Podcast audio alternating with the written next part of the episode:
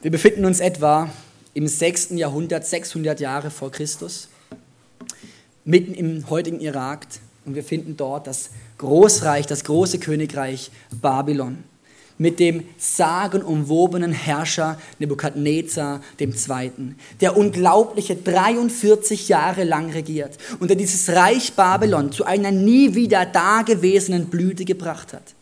Dieses Reich Babylon war so mächtig und einflussreich wie kein Reich zuvor und war in sich so eine Einheit, die nie bezweifelt und angezweifelt wurde.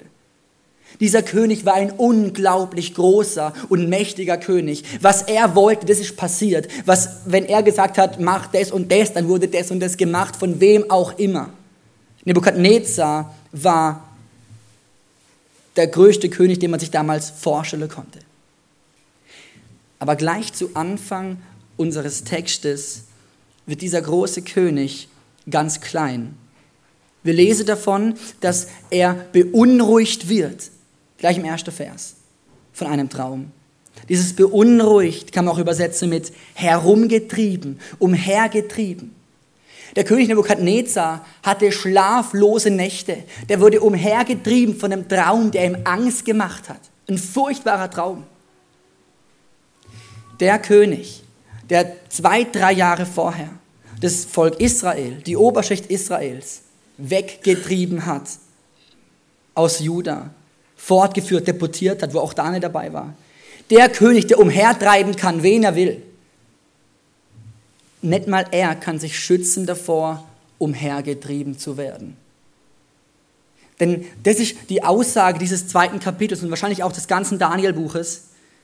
Gott steht über allen mächtigen Königen, Herrschern, Kanzlern und Kanzlerinnen, Präsidenten. Irgendwelche Menschen mögen noch so mächtig sein, mindestens eine Person ist mächtiger und größer als sie und das ist Gott im Himmel. Ich habe die, die Predigt unterschrieben, ja, jetzt sieht erst mit dem Titel Großer König ganz klein. Nebukadnezar träumt Träume. Nicht nur einen, wir lesen von mehreren Träumen. Und diese Träume müssen wirklich, die müssen furchtbar gewesen sein. In Vers 31 heißt es von diesem Standbild, dass es furchtbar war, gewaltig. Dieses Standbild wird immer so, so ein Standbild halt dargestellt, das herumsteht. Aber das muss, das muss Fratzen gehabt haben. Dieser König, Nacht für Nacht wachte auf, schweißgebadet, immer wieder der gleiche Traum, voller Angst. Der König wusste nicht, was mit ihm los ist. Er konnte nicht mehr ruhig sein. Sein Friede war weg. Er hatte Angst. Dieser Traum hat ihn begleitet Tag für Tag, Nacht für Nacht. Es war sicher nicht der erste Traum, den der König Nebukadnezar deuten ließ von seinen Traumdeutern, weil damals war es gang und gäbe, dass Könige Träume, die sie beschäftigt hatten, deuten ließen, weil sie der Überzeugung waren, dass die Götter durch Träume den großen Herrschern zeigen, wie sie jetzt regieren sollen, was sie tun sollen. Und deswegen war es normal, dass man Traumdeuter, Wahrsager und so weiter am Hof hatte. Und jetzt geht Nebukadnezar, wie zu erwarten, zu seinen Traumdeutern. Er holt das geballte Wissen der damaligen Zeit an einen Ort, in seinem Palast, Wahrsager, Weise, Traumdeuter, Sterndeuter, alles, was es damals gab, ja. Und dieses geballte Wissen befragt er mit der Frage, was bedeutet mein Traum? Also er googelt quasi antik, könnte man sagen. Alles, was man wissen kann, das ist da. Und dann poppt überall so eine Meinung auf und so kann man anklicken, was einem gefällt. Aber eine Sache ist anders da als sonst. Der König verrät seinen Traum nicht. Er sagt zu seinen Weisen und seinen Wahrsagern, sagt ihr mir den Traum. Und die sind völlig, die sagen, was ist mit dir los, Mann, wie soll das funktionieren? Woher sollen wir denn deinen Traum kennen? Warum macht Nebukadnezar das? Wisst ihr, Nebukadnezar, der hat das von Anfang an so gelernt. Wenn er irgendwelche Träume hatte, schon, wahrscheinlich schon von seinem Vater, wenn er irgendwelche Träume hatte, die ihn beschäftigt haben, wenn er da nicht mehr schlafen konnte, dann gehen wir zum Traumdeuter und hat er gesagt, ah ja, okay, du träumst von Eisen oder von Ton oder von Krieg. Das hat die und die und die Bedeutung. Also das war übrigens eine Wissenschaft damals. Das war nicht einfach okkult. Die haben wirklich Träume gesammelt und dann geschaut, was passiert. Und haben quasi, also man könnte sagen, äh, empirische Geisteswissenschaft. Also die haben aus der Erfahrung heraus Vorhersagen getroffen für die Zukunft. Und der Nebukadnezar kannte das so und er, hatte, und er hatte Träume, die waren schlimm. Dann geht man zum Traumdeut, dann sagt er, okay, gut, also du musst jetzt dem und dem Gott ein Opfer bringen, du musst jetzt das und das Gebet sprechen und dann geht es dir wieder besser. Du musst jetzt das und das tun und dann hat er das gemacht und dann ging es wieder besser. Einige Zeit später kam wieder ein Traum, wieder zum Traumdeuter, wieder das gemacht, was er gesagt hat. Und immer so weiter und immer so fort. Und irgendwie merkt der Nebukadnezar nach einiger Zeit, das, was die Traumdeuter mir erzählen, gibt mir überhaupt keine wirkliche Befriedung. Es gibt mir keinen wirklichen Frieden. Und er fragt sich, stimmt es eigentlich alles, was die mir bisher erzählt haben? Ist das, was ich geglaubt habe, bisher eigentlich wahr? Der erste Punkt heißt Suche nach Wahrheit, Part 1. Warum Part 1, das kommt nachher noch. Nebukadnezar will endlich die Wahrheit wissen.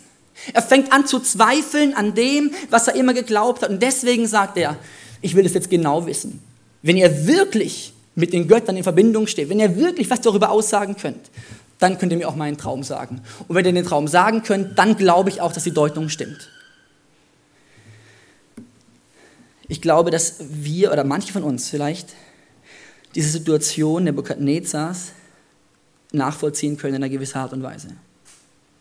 Ich bin aufgewachsen als Christ. Das wurde mir in die Wiege gelegt quasi. Ich habe von Anfang an gelernt, was es bedeutet, als Christ zu leben, wie man sich verhält. Und wenn es mir mal nicht so gut geht, wenn ich Zweifel habe, ja, dann, dann, dann gehe ich zum Pastor und dann sagt er mir, ja, das liegt da und da und da dran und jetzt liest du da in der Bibel und jetzt tust du da ein bisschen mehr für beten und dann geht es mir, mir besser und es hilft mir und, und äh, ich habe da Freunde und dann, und, und ja, und trotzdem kommen immer wieder die Zweifel.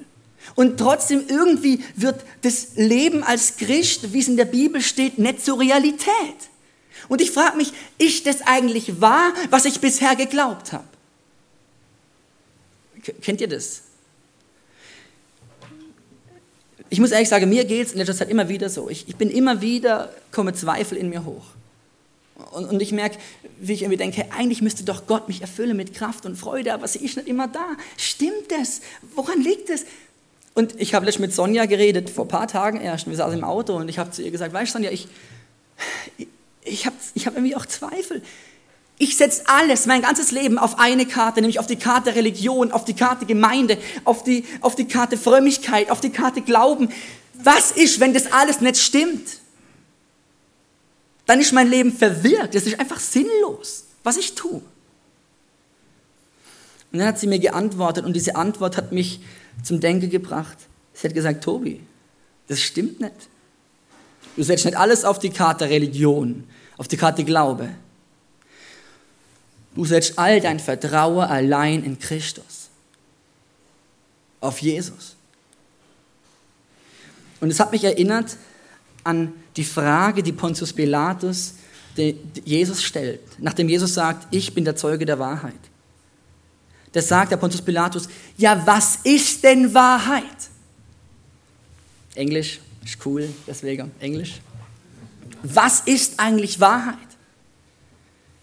Jesus sagt vorher in Johannes 8, äh, Entschuldigung, in, in, Johannes, ähm, in Johannes 14, ich bin der Weg und die Wahrheit und das Leben. Das, was das, was Nebukadnezar bewegt hat, zu wissen, was stimmt eigentlich, was ich eigentlich wirklich war.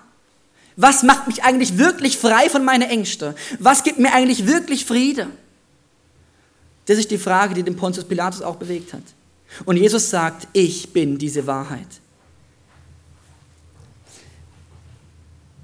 Wisse Leute, ich glaube, es ist gut, dass wir uns in der Gemeinde engagieren. Es ist gut, dass wir uns in unsere Ehe investieren, dass wir viel Bibel lesen, dass wir viel beten.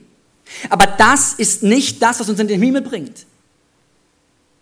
Das, was uns in den Himmel bringt, ist die Wahrheit, nämlich Jesus Christus selber. Die Beziehung zu ihm. Das ist das, was uns frei macht. Jesus sagt, die Wahrheit macht euch frei. In Johannes 8. Und er sagt, die Wahrheit, die bin ich, die ist der Sohn. Der macht euch wirklich frei. Jesus will uns nicht hineinzwängen in irgendwelche Frömmigkeitsformen, sondern er will uns selber die Wahrheit sagen, über uns in unser Leben hineinsprechen. Frage an dich. Wann wurde das letzte Mal Wahrheit in deinem Leben gesprochen? Ich habe den Eindruck, wir leben in einer Welt voller Halbwahrheit und voller Lüge. Vielleicht bist du verheiratet, in einer, bist in einer Ehe und dein Mann hat dir irgendwie schon lange nicht mehr gezeigt, dass er dich, wie er dich eigentlich liebt. Und du wirst innerlich zerfressen von Gefühlen, von alleingelassen sein, Mitte in der Ehe. Und von, von vielleicht Eifersuchtsgedanken. Und immer wenn ihr miteinander redet, würdest du eigentlich am liebsten sagen, ich kann so nicht weitermachen, aber du hast Angst vor der Wahrheit. Und du lebst weiter mit der Lüge. Jesus will Wahrheit in dein Leben hineinsprechen. Vielleicht engagierst du dich in der Gemeinde und der Pastor kommt zu dir und sagt, äh, und wie ist es als Gemeindemitarbeiter? Fühlst du dich gut? Und du sagst ganz fromm und manchmal auch halb wahr, ja, super, ich erlebe, wie Gott mich führt und wie er mir Kraft gibt. Aber eigentlich bist du frustriert und sagst, mir ist eigentlich alles viel zu viel, ich kann eigentlich gar nicht mehr. Und ich bin mir gar nicht sicher, ob ich am richtigen Ort bin. Und eigentlich finde ich, die andere könnte das viel besser als ich. Und du würdest am liebsten sagen, ich, ich will nicht mehr, aber du traust dich nicht, die Wahrheit zu sagen. Jesus will die Wahrheit sprechen in dein Leben hinein. Er ist die Wahrheit. Ich habe als ähm, in der Schule, damals in der Realschule, ich habe mal eine schlechte Arbeit geschrieben, da habe ich schon mal davon erzählt. Und ich habe es meinen Eltern nicht erzählt, die war so schlecht, ich habe mich so geschämt. Und mich hat diese Lüge so zerfressen, mit dieser Lüge zu leben. Ich meine, das war nur eine Arbeit. Aber ich, das hat mich so kaputt gemacht innerlich. Was passiert, wenn das jetzt rauskommt? Was ist dann? Mit einer Lüge leben ist so anstrengend. Als dann endlich die Wahrheit ans Licht kam, das tat zwar am Anfang ein bisschen weh, da gab es dann auch aufs Dach, aber als endlich die Wahrheit da war, ich habe so befreit atmen können. Nach dieser Befreiung sehnt sich auch der Nebukadnezar. Jesus will Wahrheit in dein Leben hineinbringen. Er will dich frei machen. Und so geht es auch dem Nebukadnezar. Er will frei sein von der Unsicherheit, von diesen Zweifeln. Und wisst ihr, was ich spannend finde? Der Nebukadnezar, der will buchstäblich ums Verrecken die Wahrheit wissen. Der hat keine Lust mehr auf Halbwahrheit. Der sagt nämlich, wenn ihr mir die Wahrheit nicht sagt, dann bringe ich euch um. Also lasst uns an dem Beispiel nehmen. Nicht, dass ihr jemand umbringt, aber ich finde es einfach, er will das jetzt wirklich wissen. Gib dich nicht mit Halbwahrheit, gib dich bloß nicht mit Lüge zufrieden in deinem Leben. Denn das bringt dich in Zwänge, in Gebundenheiten, in Süchte. Jesus will dich frei machen. Die Wahrheit bekommen wir nicht durchs Engagement in der Gemeinde, sondern durch die Beziehung zu ihm. So, jetzt kommt Daniel ins Spiel. Suche nach Wahrheit, Part 2. Daniel ist jetzt eigentlich das direkte Gegenbild zu Nebukadnezar.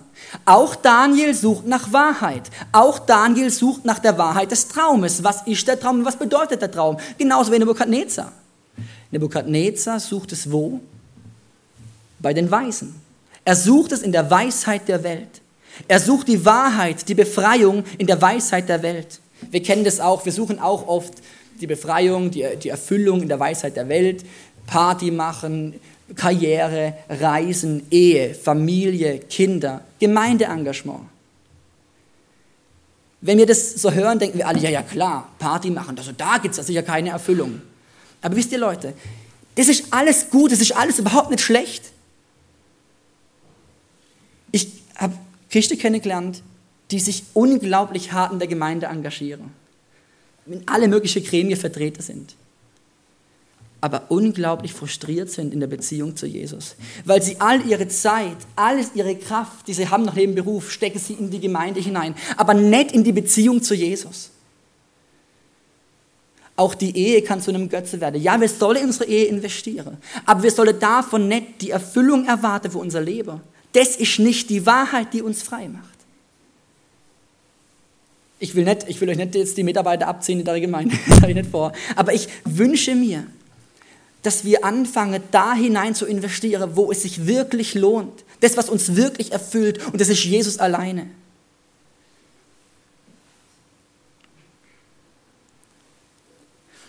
Daniel sucht es nicht in der Weisheit der Welt, sondern Daniel geht direkt zu Gott.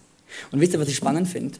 Daniel, der der schlägt nicht die Bibel auf und nicht die Tora, die gab es zu der Zeit ja schon. Er betet direkt. Wir würden vielleicht äh, in so einer Situation erstmal aufschlagen, okay, was steht dazu in der Bibel? Ich weiß nicht, wieso Daniel das nicht macht. Auf jeden Fall, er geht direkt zu Gott. Er sucht direkt die Verbindung zu Gott und fragt ihn, Herr, was ist jetzt dran? Herr, erbarme dich über mich und zeig mir die Deutung des Traumes. Lass uns ein Beispiel an Daniel nehmen und die Wahrheit bei Gott suchen. Die Wahrheit über unser Leben, über das, was wir sind, uns allein von Gott sagen lassen und nicht von irgendwas anderem. ich finde es spannend, was Daniel weitermacht. Daniel, nachdem er beim König war, geht er zu seinen Freunden und sagt zu ihnen, Leute, betet mit mir um Erbarme Gottes. Ihr müsst euch das vorstellen, Daniel geht ja ein unglaubliches Risiko ein. Daniel hört von der Botschaft, dass der König alle Weisen umbringen will, auch ihn und seine Freunde. Und Daniel weiß, das ist nicht recht, das ist Unrecht und Gott hasst dieses Unrecht. Und deswegen muss ich jetzt einschreiten. Und er geht zum König, ohne Gott vorher zu fragen. Er geht zum König im Vertrauen auf Gott, dass er hinter ihm steht. Und sagt zum König, gib mir noch eine Frist, dass ich dir den Traum deuten kann. Der Daniel geht das Risiko ein, wenn, wenn er den Traum nicht deuten kann, dann nimmt ihn der König und stellt ihn auf den Marktplatz und lässt ihn vor allem vor den Augen aller als, als Beispiel umbringen, ganz grausam. Dieses Risiko geht der Daniel ein wenn ich in der Situation von Daniel gewesen wäre. Ich hätte gehört, ah, die wollen, die wollen umgebracht werden. Herr, hätte ich, hätte ich gesagt, Herr, ist es jetzt mein Auftrag, dahin zu gehen? Ist es jetzt meine Aufgabe, zum König zu gehen und da was zu sagen? Herr, ist es meine Aufgabe, jetzt zu dem Bettler zu gehen und ihm, mit ihm zu reden? Aber Herr, vielleicht willst du ja mit mir ein Missionswerk aufbauen. Herr, vielleicht hast du mit mir viel größere Pläne und wir sind schon 50 Meter weiter weg von dem Obdachlosen und geht es genauso wie vorher ich glaube, ganz oft fragen wir uns, was will Gott in unserem Leben? Ich glaube, Gott legt uns das meiste, was wir tun sollen, einfach vor die Füße. Und wir dürfen im Vertrauen auf Gott einfach gehen und als Zeuge Gottes einstehen für ihn. Daniel tut es und sein Vertrauen wird belohnt. So, und er geht zu seinen Freunden und bittet seine Freunde, betet mit mir. Und es erinnert mich an Matthäus 18, wo es heißt, wenn zwei von euch auf der Erde übereinkommen werden, irgendeine Sache zu erbitten, so wird sie ihnen werden von meinem Vater, der in den Himmeln ist. Das Gebet von mehreren Menschen für ein bestimmtes Anliegen, da liegt eine besondere Verheißung drauf. Gott sagt, hey, wenn wir, wenn wir gemeinsam beten, sagt Jesus, dann wird es euch werden von meinem Vater im Himmel. Ihr werdet es bekommen. Crazy.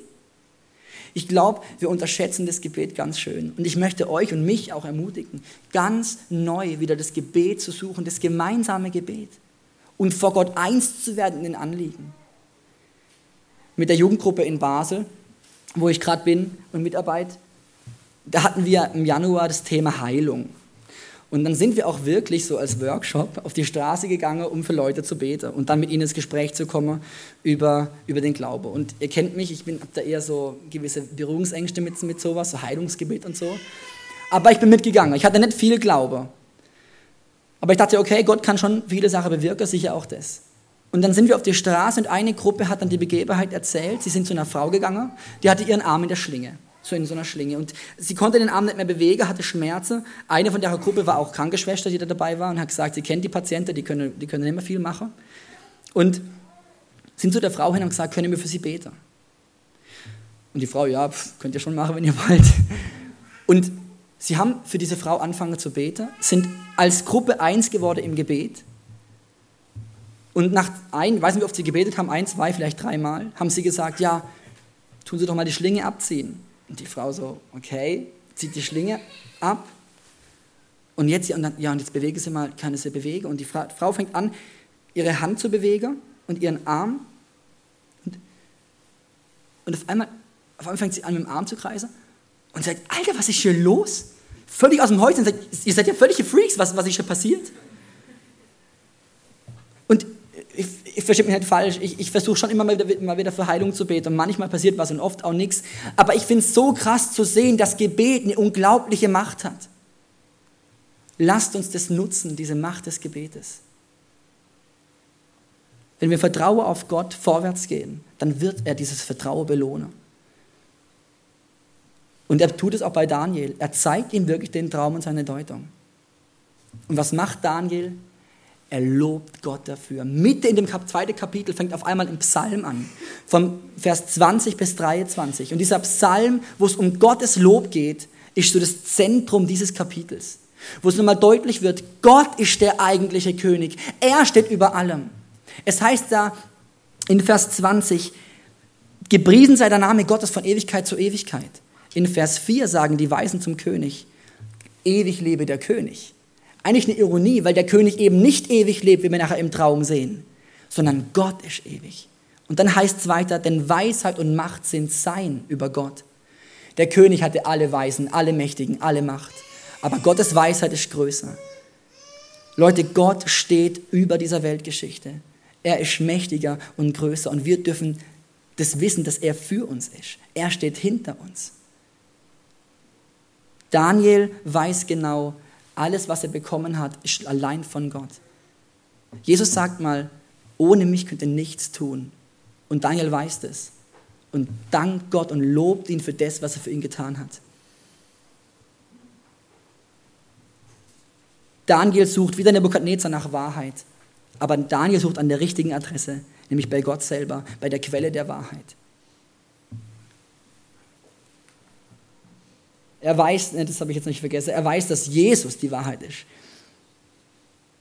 Und jetzt kommt es zur Offenbarung der Wahrheit. Daniel geht zu Nebukadnezar und verkündet ihm jetzt seinen Traum. Und ich will versuchen, euch das kurz zu erklären, was dieser Traum bedeutet. Ähm, also das macht der Daniel selber, ich möchte es euch einfach kurz darstellen. Da wird nochmal genauer wahrscheinlich der Achim Kelleberger darauf eingehen, wenn er über das Kapitel 7 predigt. Aber der Nebukadnezar träumt von einem Standbild, von einem furchterregenden Standbild, das aus fünf verschiedenen Materialien besteht. Und jedes Material steht für ein kommendes Weltreich. Und Daniel sagt direkt die, Lös die Deutung hinterher, was dieses Standbild bedeutet. Er sagt, das erste Reich, der Kopf, das ist der Nebukadnezar, das ist das babylonische Reich ein Reich voller Glanz, ein goldenes Reich. Hier, so sah das etwa aus, ein sehr großes Reich mit, mit viel Macht und Einfluss. Das zweite, die Brust aus Silber, wird später nochmal deutlich im Kapitel 7, ist das Medo-Persische Reich. In Kapitel 7 wird es wirklich genannt, dieser Name Medo-Persien, Kapitel 7, Kapitel 8. Es kommt dann 100 Jahre später, dann entsteht. Ihr müsst euch vorstellen, Nebukadnezar regiert in einer unglaublichen Blüte des Reiches Babylon. Da konnte sich keiner vorstellen, dass irgendwann mal das Reich Babylon zerbricht. Und Daniel sagt es voraus. Das muss für den Nebukadnezar, diese Wahrheit, muss für den Nebukadnezar wie ein Schlag ins Gesicht gewesen sein. So sieht das Medo-Persische Reich aus, etwa, so sah das dann aus. Und dann der Bauch und äh, die der Bauch und die, die äh, Schenkel, nee, Entschuldigung, die äh, Hüfte aus Bronze ist das griechische Reich unter Alexander dem Großen. Auch das wird nochmal später ganz deutlich gesagt, dass es um dieses Reich gehen muss. Und wisst ihr, ich finde es wirklich crazy. Daniel sagt im 6. Jahrhundert voraus, was hunderte Jahre später passiert. Gott ist derjenige, der die Weltgeschichte in seiner Hand hält. Er weiß schon voraus, was geschehen wird. Und es soll uns ein Trost sein, dass wir wissen, was auch immer passiert, Gott steht da drüber. Er hat es in der Hand. Er weiß Bescheid. Das griechische Reich ähm, war auch ein unglaublich großes Reich, das sich später in vier Reiche geteilt hat, das auch Daniel voraussagt später noch. Und dann kommt das vierte Reich, die Beine aus Eisen. Und viele Ausleger gehen davon aus, dass es hier sich ums römische Reich handelt das hart ist wie Eisen, das alles zermalmt, das unglaublich viel Macht hat und stark ist und viel einnimmt. Jetzt gibt es Ausleger vom Buch Daniel, die sagen, ja, ja, ja, Prophetie ist schön und gut, aber das kann nicht sein, dass der so viel Sache voraussagt. Wahrscheinlich wurde das Buch Daniel erst so im zweiten Jahrhundert vor Christus geschrieben und ihm wurden die Prophetien in den Mund gelegt später. Aber selbst wenn das so wäre, dann würde er immer noch das römische Reich voraussagen im 63 vor Christus. Und das war im zweiten Jahrhundert noch nicht bekannt. Und dann kommt das letzte Reich. Oh, danke schön, ja, mir ist heiß. Dann kommt das letzte Reich und dort heißt es, dass es Zehen sind aus Eisen und aus Ton. Also ein Reich, das zum einen stark ist, aber auch zerbrechlich. Und darüber gibt es viele, also dieses zehn geteilte Stadium, diese zehn, diese zehn Zehen. Ähm, darüber gibt es viele verschiedene Auslegungen. Ich kann mir gut vorstellen, dass wir in diesem fünften Stadium, in diesem Reich momentan leben. Denn wir kennen das, die westliche Welt ist zum einen unglaublich stark, Eisen, unglaublich viel Macht, hat unglaublich viel militärische Durchschlagskraft, Amerika, auch Europa. Aber doch schaffen sie keine wahre Einheit. Wir wären intellektuell heute wahrscheinlich auf der, hätten wir die Möglichkeiten, vielleicht sogar Weltfrieden zu schaffen. Wir wüssten vielleicht, wie es geht, aber doch schaffen wir es nicht. Europa versucht sich zu einen, sie versuchen sich zu vermischen, heißt es im Text. Und sie verheiraten sich und doch sind sie keine wahre Einheit. Jetzt äh, Krieg, ähm, ähm, England, Großbritannien tritt wahrscheinlich auch wieder aus der EU aus und so weiter. Es ist irgendwie, wir, wir leben, es ist stark und doch zerbrechlich. Und ich glaube, dass wir in dieser Zeit leben. Und nach diesem fünften Stadium, nach diesem letzten Reich kommt jetzt dieser Stein. Dieser Stein, wo Daniel ganz deutlich sagt, das ist das Reich Gottes. Dieser Stein, der nicht von Menschenhand, sondern von Gott losgebrochen wird und diese ganzen Menschenreiche einfach so zerbricht. Mögen sie noch so groß und stark sein. Wisst ihr, was ich krass finde? Über diese vier Reiche hier, zwei, drei, vier, fünf, da kann man viel spekulieren. Das war jetzt einfach eine Deutungsmöglichkeit, die ich euch jetzt vorgestellt habe. Da, da gibt es verschiedene Auslegungen drüber und die, auch ihre, die mögen auch ihre Berechtigung haben. Aber was krass ist, ist, dass Daniel das Erste und das, das Letzte, was da, dieser, dieser Stein, das sagt er ganz klar, um was es sich handelt, nämlich um Babylon und das Reich Gottes. Das, was kommt, das ist deutlich. Und das, was eigentlich Daniel, was Gott Nebukadnezar durch den Traum sagen will, ist eigentlich, lieber Nebukadnezar, was auch immer du dir aufbaust, möge es noch so toll sein, es ist schön und gut, aber es wird nicht ewig bestehen. Was auch immer Menschen, Mächtige sich aufbauen für Reiche, es ist schön und gut, aber es wird nicht ewig bestehen. Wir bauen vielleicht uns ähm, Firmen auf und, und, und so ging es mit Nebuchadnezzar wohl auch. Er hat wie eine Firma aufgebaut und jetzt und hat schon seinen Sohn in eine, in eine gute Position gebracht, dass der das dann später übernehmen kann. Und jetzt merkt er auf einmal, alles, was ich gemacht habe, das ist eigentlich nichtig. Weil letztlich hat es keinen Bestand. Sondern das, was Bestand hat, ist das Reich Gottes. Das, was später kommt, ist das Reich Gottes. Nicht der König lebt ewig, nicht sein Reich, sondern Gottes Reich. Gott lebt ewig. Und wisst ihr, ich glaube, das soll für uns, oder das ist für uns ein Riesentrost. Denn wo auch immer wir drinstehen, wir dürfen wissen, wir leben in diesem letzten Stadium und das nächste, was kommt, das ist das Reich Gottes. Das ist das Friedensreich Gottes auf dieser Erde. Dieser Stein, der darunter rollt, das ist Jesus selber. Der Eckstein, der Stein, von dem letztlich alles abhängt, das ist Jesus, der wiederkommt und das Friedensreich aufrichten wird. Wann es passiert, weiß ich nicht. Aber es muss das sein, was als nächstes passiert. Ich glaube, Jesus kommt bald wieder. Und wir dürfen uns darauf freuen. Weil wir Gottes Kinder sind und wir dürfen dort in diesem Reich mitregieren. Und jetzt kommt es zur Anerkennung der Wahrheit. Ich habe da so ein Sprichwort gefunden: It's better to be slapped by the truth than kissed with a lie. Es ist besser, mit der, mit der Wahrheit geschlagen zu werden, als mit einer Lüge geküsst zu werden. Für den Nebukadnezar muss diese Wahrheit, die jetzt in sein Leben hineinleuchtet, das, was Gott zu ihm sagen will, zuerst mal wie ein Schlag ins Gesicht ge gewesen sein. Alles, was er sich aufgebaut hat, das ist eigentlich nicht für ewig. Es hat keinen Bestand. Und dieser große und mächtige König fällt nieder vor dem kleinen Sklaven Daniel, dem jüdischen Sklaven. Er, er fällt nieder vor dem eigentlich schon zerstreuten Volk Israel. Er fällt nieder vor Gott im Himmel und erkennt, ja Gott, du bist der wahre Gott. Du bist der wahre König, nicht ich. Die Erkenntnis der Wahrheit, die kann uns auf die Knie zwingen. Die kann uns auf die Knie treiben. Wahrheit kann im ersten Moment ganz schön wehtun. So wie es mir wehgetan hat, als es rauskam mit meiner Arbeit. Wahrheit führt in den Zerbruch. Wenn Wahrheit in dein Leben hineinscheint, dann wird dir vielleicht zum ersten Mal klar, was alles nicht stimmt zwischen dir und Gott. Das wird erleuchtet durch das Licht der Wahrheit und das führt zu Zerbruch. Das macht dich erstmal demütig. Auch Daniel hat Zerbruch erlebt. Daniel wird weggeführt aus seinem, aus seinem Heimatland, verlässt seine Familie, seine lieben Leute und kommt in ein Land, das er nicht kennt. Er geht nach unten. Und was passiert jetzt?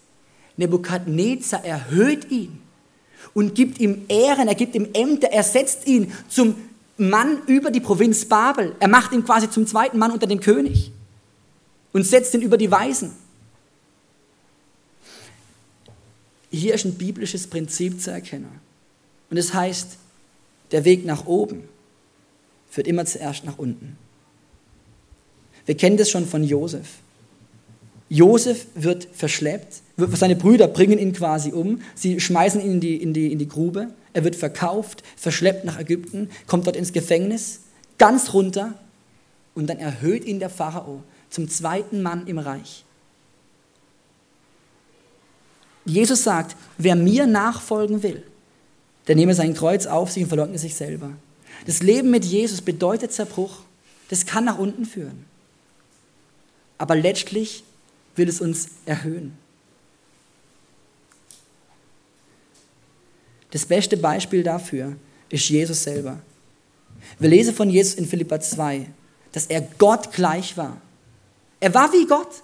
Und was macht Jesus? Aus Liebe zu uns macht er sich klein und geht nach unten auf die Erde. Und auf der Erde geht er noch weiter runter in den Tod, unter die Erde.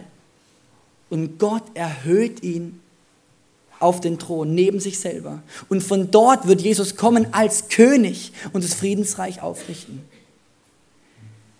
Wisst ihr, was krass ist? Der große König in der Nebukadnezar wird ganz klein und Gott ist viel größer als er.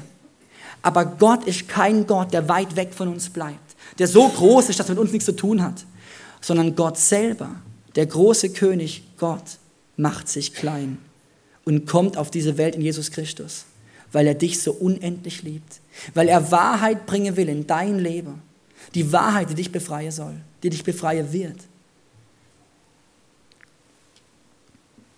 Gott hat für uns oft unverständliche Pläne, ja, es geht nach unter. Vielleicht hast du auch gerade das Gefühl, dass alles irgendwie bergab geht. Aber Gott will genau das brauchen, um dich zu seiner Zeit zu erhöhen. Vielleicht sehnst du dich danach, mit Gott Großes zu erleben. Vielleicht musst du jetzt erstmal nach unten. Aber sei dir gewiss, im Psalm 34 lesen wir, nahe ist der Herr denen, die zerbrochenen Herzen sind.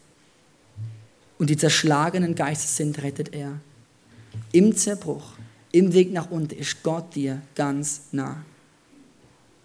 Und er wird dich erhöhen, allerspätestens in seinem Reich. Denn wir, die wir seine Kinder sind, und du kannst sein Kind werden, indem du an Jesus glaubst, an seine Wahrheit. Ihm das hingibst, was nicht zu Gott passt, er wird dir es vergeben. Dann wirst du ein Kind Gottes. Und wir als Kinder Gottes, wir werden Miterben sein im Reich Gottes später. Das heißt, wir werden mitregieren, ja, wir werden selber zu Königen gemacht. Völlig crazy. Du und ich, werden zu Königen gemacht. Gott wird uns erhöhen.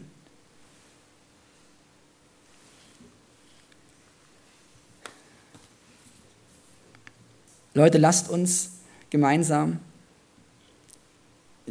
uns die Wahrheit von Gott zusprechen lassen. Lasst uns die Wahrheit, die Erfüllung, die Befreiung von Gott sagen. Lasst sie uns bei ihm suchen und nicht in irgendwas anderem.